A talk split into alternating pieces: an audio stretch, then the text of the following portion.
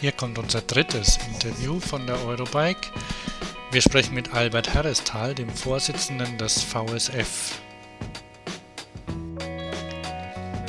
In einem Vortrag auf der Fahrradmesse forderte er einen starken Industrieverband für die Fahrradbranche, so einen wie es der VDA für die Automobilbranche ist. Darüber und über die Rolle seines Verbands sprechen wir in den nächsten 20 kaum geschnittenen Minuten. VSF heißt, ist der Verbund Service und Fahrrad, ein gemeinnütziger Verein. Und äh, es ist ein Wirtschaftsverband, zu dem 277 Mitgliedsbetriebe gehören aus Fahrradfachhandel und Industrie. Hm, hauptsächlich sind es Fahrradfachhändler, ganz durch Deutschland verteilt. Und was uns eint, das ist das Bekenntnis zum Fahrrad als Verkehrsmittel. Also das ist unser Fokus. Qualität und Service stehen bei uns im Mittelpunkt. Also wir, wir verkaufen nicht Billigräder, sondern bei uns geht es immer darum, das beste Rad für den Zweck, der gerade ansteht. Der hieß ja früher anders. Genau. Hieß anders. 1985 gegründet als Verbund selbstverwalteter Fahrradbetriebe e.V. Ähm, das war die Aufbruchszeit, wo ganz viele Betriebe so als Kollektivbetriebe entstanden, wo Leute, die vielleicht irgendwie Lehramt studiert hatten oder sonst was, gesagt haben, ich möchte gerne Fahrradladen aufmachen und das will was Handwerkliches machen und Fahrrad ist umweltmäßig wichtig und gut. Und also aus dieser Bewegung und selbstverwaltet heißt ja natürlich auch, wir haben ein besonderes kritisches Verhältnis zu traditionellen Hierarchien und deshalb gab es eben auch viele Kollektivbetriebe in der Anfangszeit. Es gibt sie heute noch, aber heute als Minderheit, würde ich mhm. sagen. Äh, über die Jahrzehnte haben wir auch äh, die unterschiedlichen Entwicklungen und Erfahrungen gemacht. Früher war es Pflicht, dass jeder, der irgendwie da arbeiten wollte, auch wirtschaftlich mit ins Risiko ging. Also alles musste gleich sein. Inzwischen haben wir akzeptiert, dass es auch Menschen gibt, die ganz unterschiedlich zu ihrer Arbeit stehen. Der eine will sich da völlig drin auflösen und gibt sich da voll rein und jemand anders sieht es, hat vielleicht Familie, schon mal ein großer Punkt, und braucht oder macht es gerne, aber will damit seinen Lebensunterhalt verdienen, braucht viel Freizeit. Und es ist auch legitim, wenn jemand sagt, er will nur 20 Stunden die Woche arbeiten, was früher in diese Struktur gar nicht reinpasst. Also wir haben uns noch bis vor zwei Jahren oder drei Jahren, das weiß ich jetzt gar nicht aus dem Kopf genau, Verbund selbstverwalteter Fahrradbetriebe genannt. Äh, aber es hat sich in den Betrieben einfach immer auch schon verändert. Und deshalb haben wir uns jetzt etwas nichtssagender, wenn man so will, Verbund Service und Fahrrad genannt, äh, weil wir auch nicht diesen erklärungsbedürftigen Namen immer, auch in der Lobbyarbeit ist das immer schwierig, wenn ich im Bundesverkehrsministerium sitze, sage, Verbund selbstverwalteter Fahrradbetriebe und sehe dann immer die Fragezeichen in den Augen und muss dann erstmal erläutern, also das macht keinen Sinn. Was ja eigentlich nach außen auch gar keine Rolle spielt. Ob jemand selbstverwaltet ja. ist, was, wie auch immer das funktioniert, oder ob, äh, ob es einen Chef gibt, der Angestellte hat. Also wir sind jetzt an dem Punkt, dass wir uns auch sehr viel mit Betriebsführung auseinandersetzen, mit Personalführung. Und natürlich aufgrund dieses kritischen Verhältnisses zu Hierarchien und unseres, ich sage auch mal, humanistischen Gesamtanspruchs ja. oder Philosophie, ist es natürlich ein total wichtiges Thema, wie geht man mit Leuten um, auch wenn sie Angestellte sind. Ich meine, es gibt, es gibt ganz grausame Arbeitsverhältnisse, wissen wir alle, und es gibt welche, wo die Arbeitnehmer auch mehr respektiert werden und wo man versucht, sie zu fördern. Und da gibt es ja eine große Bandbreite, auch bei konventionellen Betrieben. Und natürlich ist das wichtig für uns.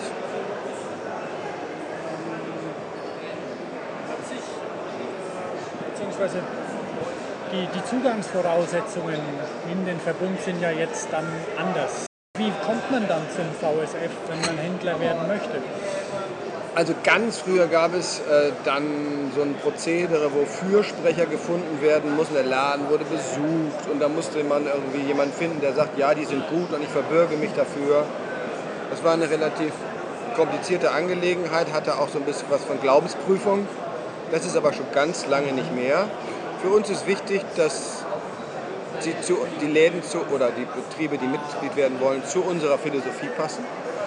Und Wir haben auch jemanden, der Läden besucht und ständig vor Ort ist. Also wir kommunizieren das dann immer, wenn jemand neu Mitglied werden will und äh, fragen, kennt ihn jemand und wie sind die aufgestellt? Man guckt, heutzutage guckt man auf die Website, dann sieht man schon, arbeitet er mit Streich, Streichpreisen äh, und Internetversand oder ist es wirklich ein stationärer Fachhandelsbetrieb? Weil das ist für uns die Philosophie. Fahrrad heißt, man muss im Fachhandel vor Ort den Service nutzen, man muss ein Rad ausprobieren, man muss auch es individuell anpassen können, all diese Dinge. Das geht nur im stationären Fachhandel vor Ort. Das stimmt. Gibt es da dann auch, wenn ich jetzt das als Verbund sehe, es ist ja kein Franchise oder so, aber, aber es ist ja schon irgendwie eine Philosophie. Gibt es dann auch vergleichbare Preise beim Service zum Beispiel? Wird darüber gesprochen? Oder? Ja, wir äh, unterhalten uns sehr darüber, was für Preise zum Beispiel in der Werkstatt muss man nehmen, um seine Leute vernünftig bezahlen zu können und auch die Strukturen aufrechtzuerhalten. Aber es gibt, jeder, jedes Mitgliedsbetrieb ist völlig unabhängig macht seine eigenen Preise, entscheidet über die Fahrradmarken, die er oder sie führt, eigenständig. Weil wir ja auch keinen Einkauf organisieren, wie Einkaufsgenossenschaften, die es ja in unserer Branche auch gibt, äh, nehmen wir auch überhaupt keinen Einfluss darauf, haben auch keinen Vor- oder Nachteil, wenn irgendjemand das so oder anders macht. Äh, Qualität steht bei allen im Vordergrund, äh, aber es ist eine absolute Unabhängigkeit. Aber, das ist auch was die Mitgliedsbetriebe eint, das Bedürfnis nach Austausch, nach kollegialem Austausch. Wir sehen also den, den anderen Laden nicht in erster Linie als Wettbewerber, sondern als Kollege, der, von dem man lernen kann.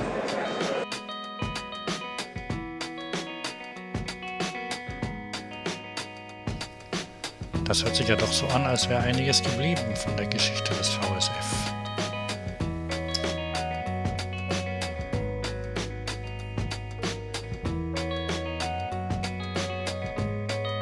Genau, also da, sind wir, da haben wir auch Selbstbewusstsein und sagen, wir bieten Qualität und dann kostet eine Werkstattstunde Summe X.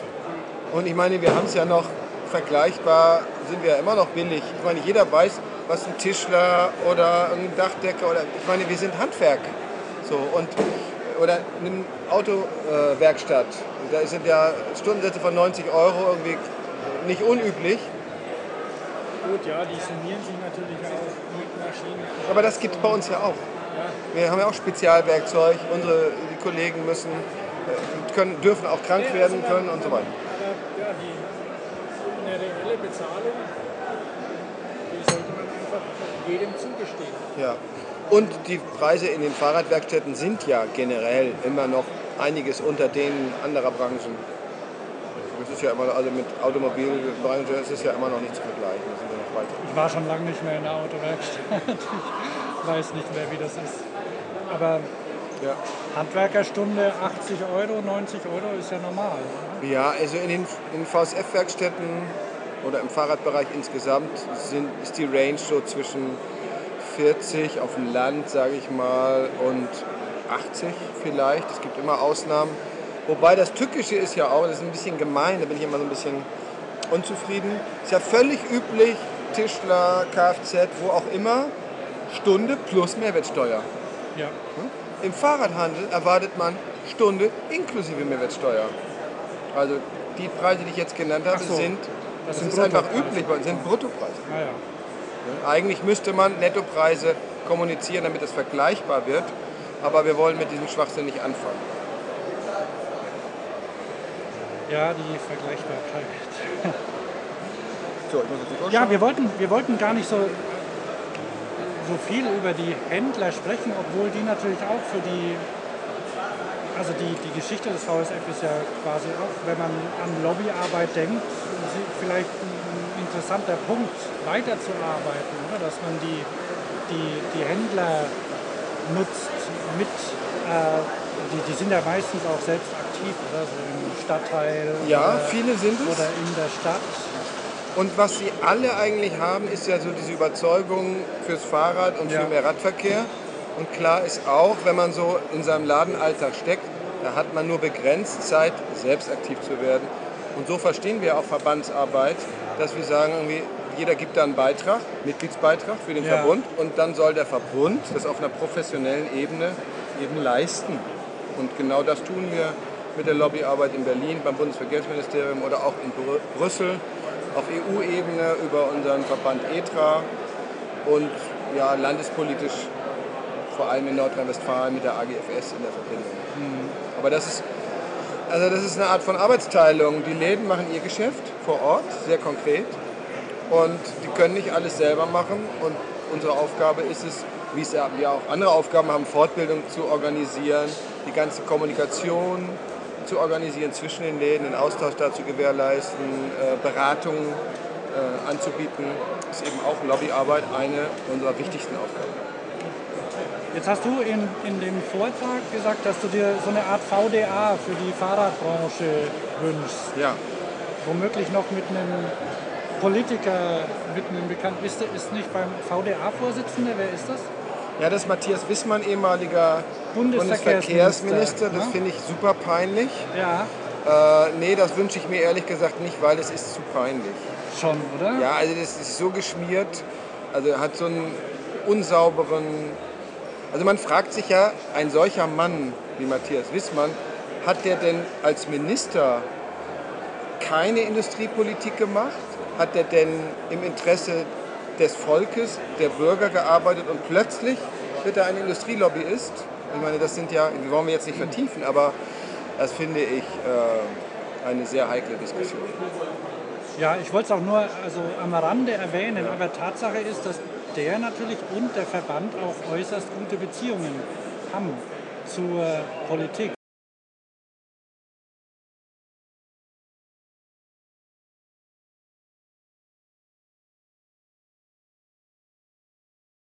nennen wir es ruhig, ruhig Seilschaften, was da äh, ja, sicherlich ja. beim VDA auch da ist. Und ja, also das VSF-Büro in Berlin. Es gibt kein VSF-Büro in Berlin. Wir haben unsere Geschäftsstelle in Aurich. Wir haben eine Mitarbeiterin in Berlin. Wir haben Mitarbeiter bundesweit. Mhm. Äh, das ist einfach das System, wie wir arbeiten. Ähm, das, was ich vorgeschlagen habe als Lobby der Fahrradbranche, muss ja erst geschaffen werden. Das ist ja letztlich egal, wer das dann realisiert. Ja wir haben so viele Konkurrenzgefühle innerhalb der, der Branchenverbände und bei den Herstellern, dass ich auch nicht glaube, dass einer von den jetzt bestehenden Akteuren diese Aufgabe übernehmen kann. Ich glaube, es tut, man tut sich einen Gefallen, wenn man da einen, wenn es die gemeinsame Überzeugung gibt, ja, das brauchen wir und das wollen wir haben, da muss man das neutral auf die Beine stellen. Mit Profis besetzen, das ist ganz wichtig. Das hat Burkhard Stork ja auch gesagt. Ja, kann der ADFC sowas machen? Nein. Der ADFC hat eine total wichtige Funktion als Bundesverband. Wenn wir es nochmal wieder mit der Automobilindustrie vergleichen, da gibt es ja den ADAC als einen starken Verband. Äh, ich finde, dass der ADFC sich immer besser professionalisiert und eine sehr gute und wirkungsvolle Arbeit macht, aber er ist eine Verbraucherorganisation. Mhm. Wenn wir sagen, es reicht, wenn es eine starke Verbraucherorganisation gibt als Wirtschaft, dann würde man das vielleicht so betrachten. Aber ich glaube, dass auch die Wirtschaft, also Handel und Industrie, alle Akteure, die professionell mit dieser Branche arbeiten, dass die diesen Dachverband auch brauchen. Weil die haben eine andere Perspektive nochmal, dass das ganz eng in enger Verwobenheit mit dem ADFC sein wird, weil auf verkehrspolitischer Ebene haben wir ja keine, keine unterschiedlichen Akzente. Ja. Oder vielleicht, jetzt mal immer so Kleinigkeiten, aber im Wesentlichen ja nicht. Ähm, also ich glaube, es braucht eine Fahrradlobby der Fahrradbranche in Berlin und die wird sehr eng mit einem ADFC zusammenarbeiten, der die Verbraucherinteressen wahrnimmt. Wenn man jetzt, das ist ähm, von Fahrradlobby spricht, könnte man auch sagen eine Langsamverkehrlobby oder es gibt ja so Fußgängerverbände zum Beispiel, die natürlich noch weniger wirtschaftliche Interessen im Hintergrund haben, die sie durchsetzen könnten. Aber ist vielleicht auch die, die Begriffswahl entscheidend? Also zum Beispiel, wo war das? Ähm, hast du das gesagt mit dem ÖPNV? Der, ja, ja, ja. ja. ja die, haben, die haben möglicherweise auch mehr Geld zur Verfügung, oder? Ganz als, bestimmt. Als der, die Verbände, die momentan so in der Fahrradumgebung ja. sich bewegen. Die haben sehr viel mehr Geld zur Verfügung, das ist richtig. Also wir arbeiten eng mit Fuß e.V. zum Beispiel zusammen, mhm. weil wir ganz viele Überschneidungen, zum Beispiel in der Tempo 30-Kampagne innerorts. Äh, es gibt ganz viele Überschneidungen ähm, als VSF würde ich mal sagen, ist da eine große Nähe auch da. Und trotzdem glaube ich, dass für die Fahrradbranche, wenn man auch die Wirtschaft da an einen Tisch kriegen will, äh, dann muss die Überschrift Fahrrad sein.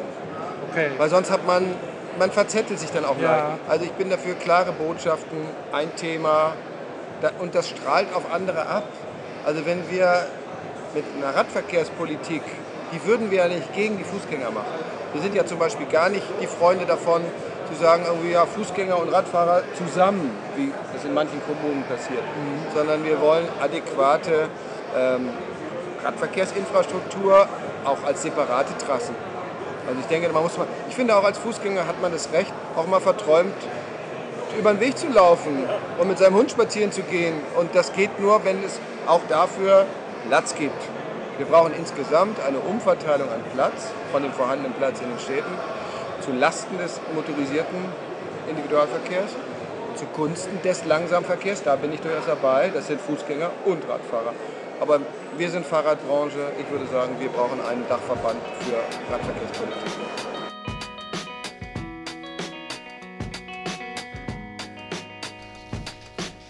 Wenn Fahrradhersteller unterschiedliche Fahrzeuge herstellen, zum Beispiel Elektroroller, wie sieht es dann da mit der Interessensvertretung aus? Albert Harrester sieht das ganz pragmatisch.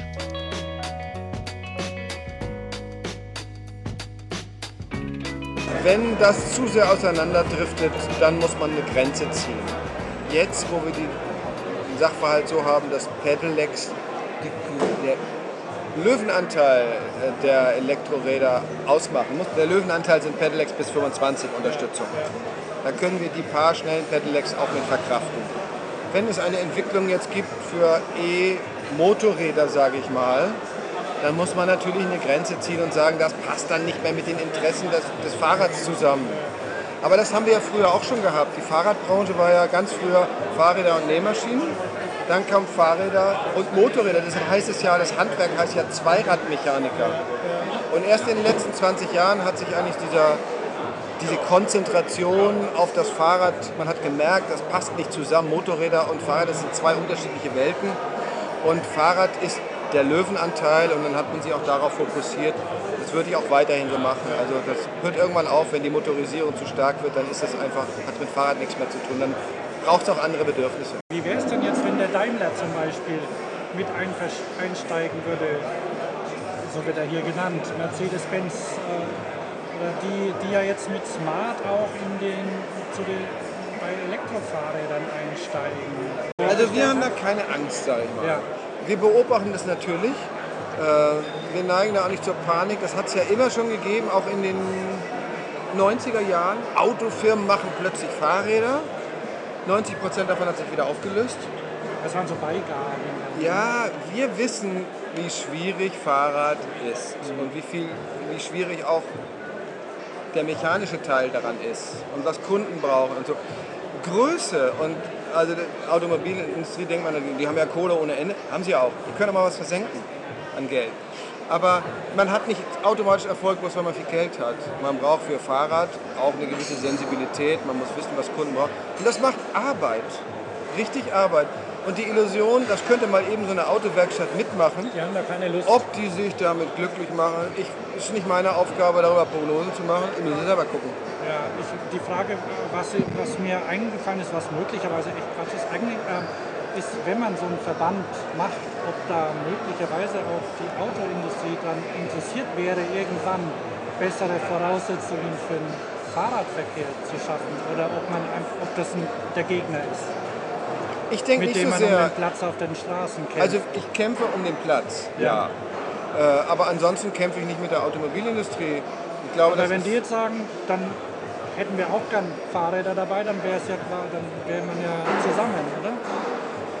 also Vielleicht kann man die ja gewinnen. ich meine, unter der Fahrradindustrie gibt es ja auch welche, mit denen wir lieber zusammenarbeiten und weniger gerne, weil das einfach ganz unterschiedliche Menschen sind und unterschiedliche Philosophien haben. Okay, wir stehen jetzt für Qualität, da sind dann schon mal ein paar ähnlichere Gedanken auch äh, dabei. Ich bin da entspannt. Also meine, wer sich fürs Fahrrad engagieren will, ist willkommen. Wenn er nicht ein Wegwerfprodukt auf den Markt bringt, sondern es nachhaltige Konzepte sind, dann äh, frage ich nicht danach, was sein Name ist. Das war ein schönes Schlusswort. Danke.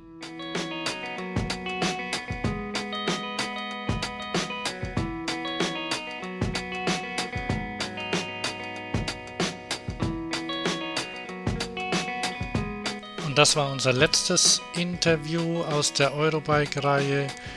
Diesmal mit Albert Herrestal, dem Vorsitzenden des VSF, zum Thema Lobbyarbeit für die Fahrradbranche. Die nächste Fahrradio-Folge wird wieder klassisch mit Thomas